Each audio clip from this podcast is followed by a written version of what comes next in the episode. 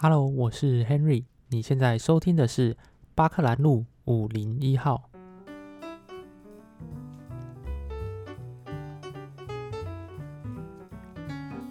这阵子最大条的新闻应该就是美国总统选举了，吵得沸沸扬扬的哦。然后一堆州在那边摆来摆去的。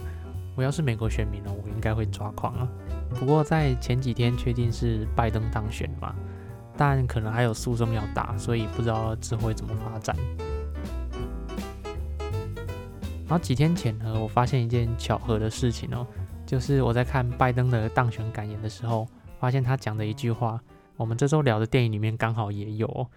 就拜登说：“We don't see the red state and blue state, only see the United States。”电影的主角是说：“There is no red state or blue state, only the United States。”两句话几乎是一模一样哦，还蛮巧的。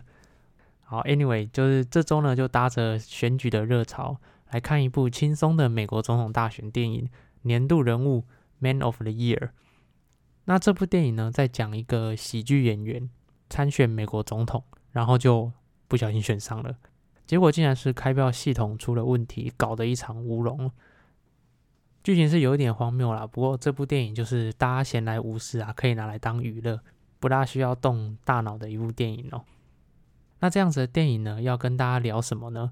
一开始看完我也只是笑笑，但后来想想，这部两千零六年的电影好像提到了这几年各种政治生态的走向，像是政治综艺化，政治人物越来越有这个综艺咖的感觉，然后不管是说话还是行为，还有政治素人的崛起哦，越来越多不是政治背景的人啊。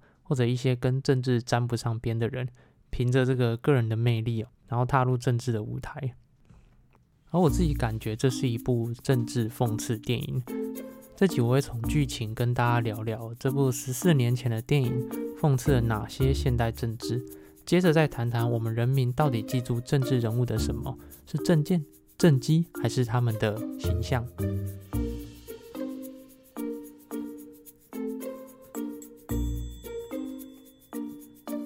电影的主角叫做 Tom Dobbs，汤姆·达布斯。然后汤姆第一次出场的时候，想说：“哎，这个人好像在哪里看过？”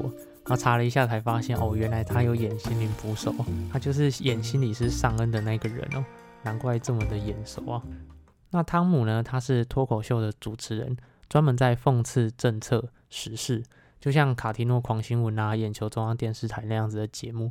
有一次在节目的互动时间，现场观众跟汤姆讲说。他对现在的政治环境感到非常的失望，然后他的朋友也很失望。也许应该要有你这样子的人出来选总统。汤姆也很有趣，开玩笑的回答说：“诶，我也许应该真的出来选哦。”结果节目制作单位在短短的三个小时内收到了快四百万封的讯息，支持汤姆参选整个网络就炸锅了，都在讨论这件事情。不管是想看汤姆出来搞笑，还是真心希望他当选，就越来越多的人民希望汤姆参选总统。那这种网络热潮呢，跟个人崇拜带动的风向实在是非常的惊人。所以几周后呢，汤姆就真的宣布参选总统。那从这段剧情呢，这边先提一个电影讽刺的事情哦，就是政治综艺化。简单分成两类来看哦，一个是政治人物说的话，另外一个是行为。就传统政治人物啊，大家知道的就是讲话比较注意形象嘛，然后比较得体，但是会让人感觉有一种拐弯抹角，然后不够真实。像是问政治人物政策的问题啊，听到答案可能就会像是说：“哦，我们正在积极跟各部会讨论，严拟相关的措施来处理。”啊，这个听起来就有一点废话。行为上呢，他们也比较顾及形象，基本上都是面带微笑啊，举止得意，然后在镜头前面，他们就是政治人物的样子。所以传统政治人物给人感觉有一点不真实，他们不太直接，有一点太顾形象，然后感觉离我们比较疏远。但这几年呢，网红发达嘛，然后政治讽刺节目兴起，所以越来越多人用不一样的方式来诠释政治。非典型政治人物就慢慢开始出现，然后这些人很敢讲哦，在镜头前面的形象就像普罗大众一样，反而给大家有一种亲近感。然后这些人讲话呢很直接，不会躲躲藏藏啊、拐弯抹角，而且有时候还带了一点幽默讽刺。那行为上呢，也不会刻意维持形象，他们会去做一些传统政治人物不会在镜头面前做的事情，比如说像是 cosplay 一些角色啊，或者是唱歌啊、跳舞之类的。那对大众来说呢，这其实是蛮有吸引力的。这些人反而给我们有一种真实感，有一种亲切感，就感觉这些人就是我们。然后特别是对年轻人更有吸引力。当然啦，接着。很多政治人物发现这样子可以吸引到目光，就开始跟着效法，去找 YouTuber 拍片啊，甚至是自己去 cosplay，政治综艺化就越来越多。像电影里面的汤姆，他就是敢说敢讲，然后讲一些讽刺有趣的话，人们听了很喜欢，所以才被大家这样拱出来选总统。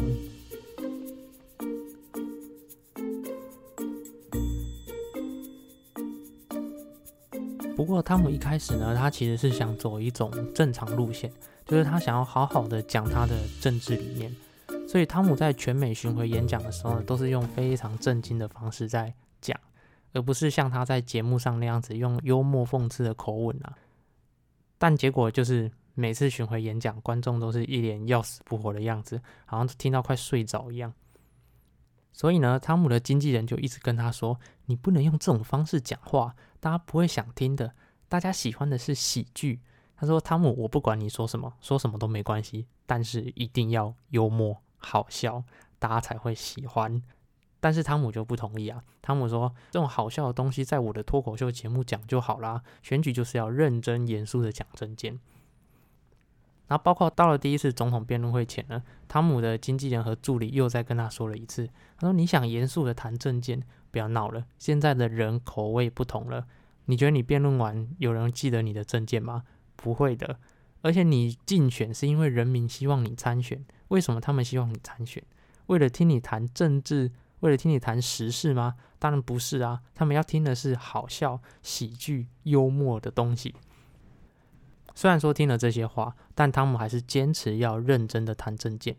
可是，在辩论会上，汤姆不小心失控了。他讲了很多有趣，还有讽刺另外两个候选人的话。然后辩论结束后，汤姆觉得哇，他搞砸了这场辩论会。但他的助理们都跟他讲说，哇，你讲的非常的好，这才是观众要听的。结果真的，全国媒体都争相报道，人民也听得很开心，汤姆的支持度开始往上爬升。所以接着所有的造势活动呢，汤姆都采用这种讽刺啊、幽默的口吻来说自己的政治理念。然后支持度也一直往上飙升。那这边提另外一个电影讽刺的事情哦，就是政治综艺化的推手，其实很可能就是广大的人民，因为人民喜欢看有趣的，喜欢听幽默、讽刺、好笑的，那媒体就跟着挑这类型的主题来报道。啊政治人物发现说，哎，这样子可以抓住人民的焦点哦，他们就选择继续这样综艺化下去。但是我觉得也不能完全怪人民啊，因为很多人已经厌倦这种传统政治家的形象跟作为，就这些人感觉离我们很遥远。但非典型政治人物，他们用一种新的方式在表达政治行为，感觉更像我们，就是更像一般人民。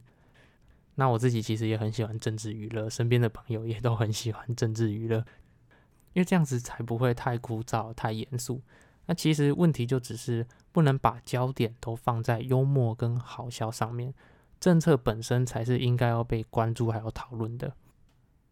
如果大家有办法间接的告诉政治人物说，诶，除了幽默好笑以外，我们也很重视观点和政策，不会因为幽默好笑就支持，那这样子政治综艺化就不只是有趣了，政治家们应该也会注意到政策的这个重要性。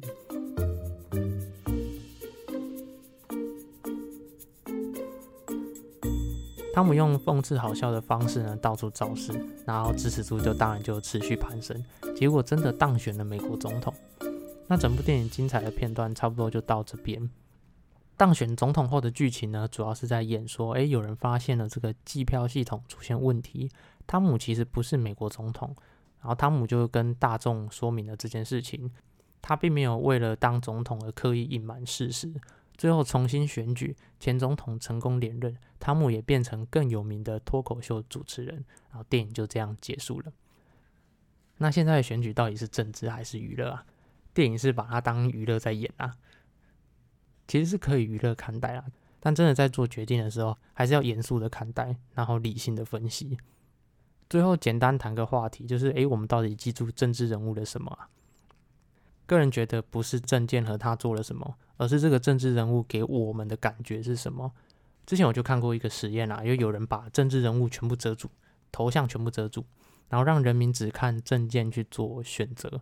结果实验经常出现，就是根据政策，人们会选择某个候选人，但发现这组证件是他不喜欢的候选人所提出的，人们会立刻反悔，改投喜欢的候选人。从这里可以得到两件事情：一个就是大家可能更在意候选人给我们的感觉，或者是。大家其实没有认真思考每个人所提出来的证件，就我真的发现，好像蛮多人就是比较少就事论事讨论政治，还有政见本身，主要在意的是政治人物给我们的感觉，还有形象。当然，政治人物给人民的感觉确实非常重要，当然不能选择一个人品形象差的人出来当领导，但是现在常常被感觉给盖过一切。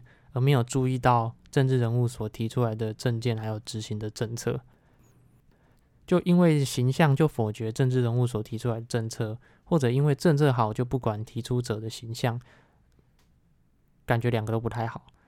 就提出了政见、执行的政策，或者政治家的形象，应该是都蛮重要的。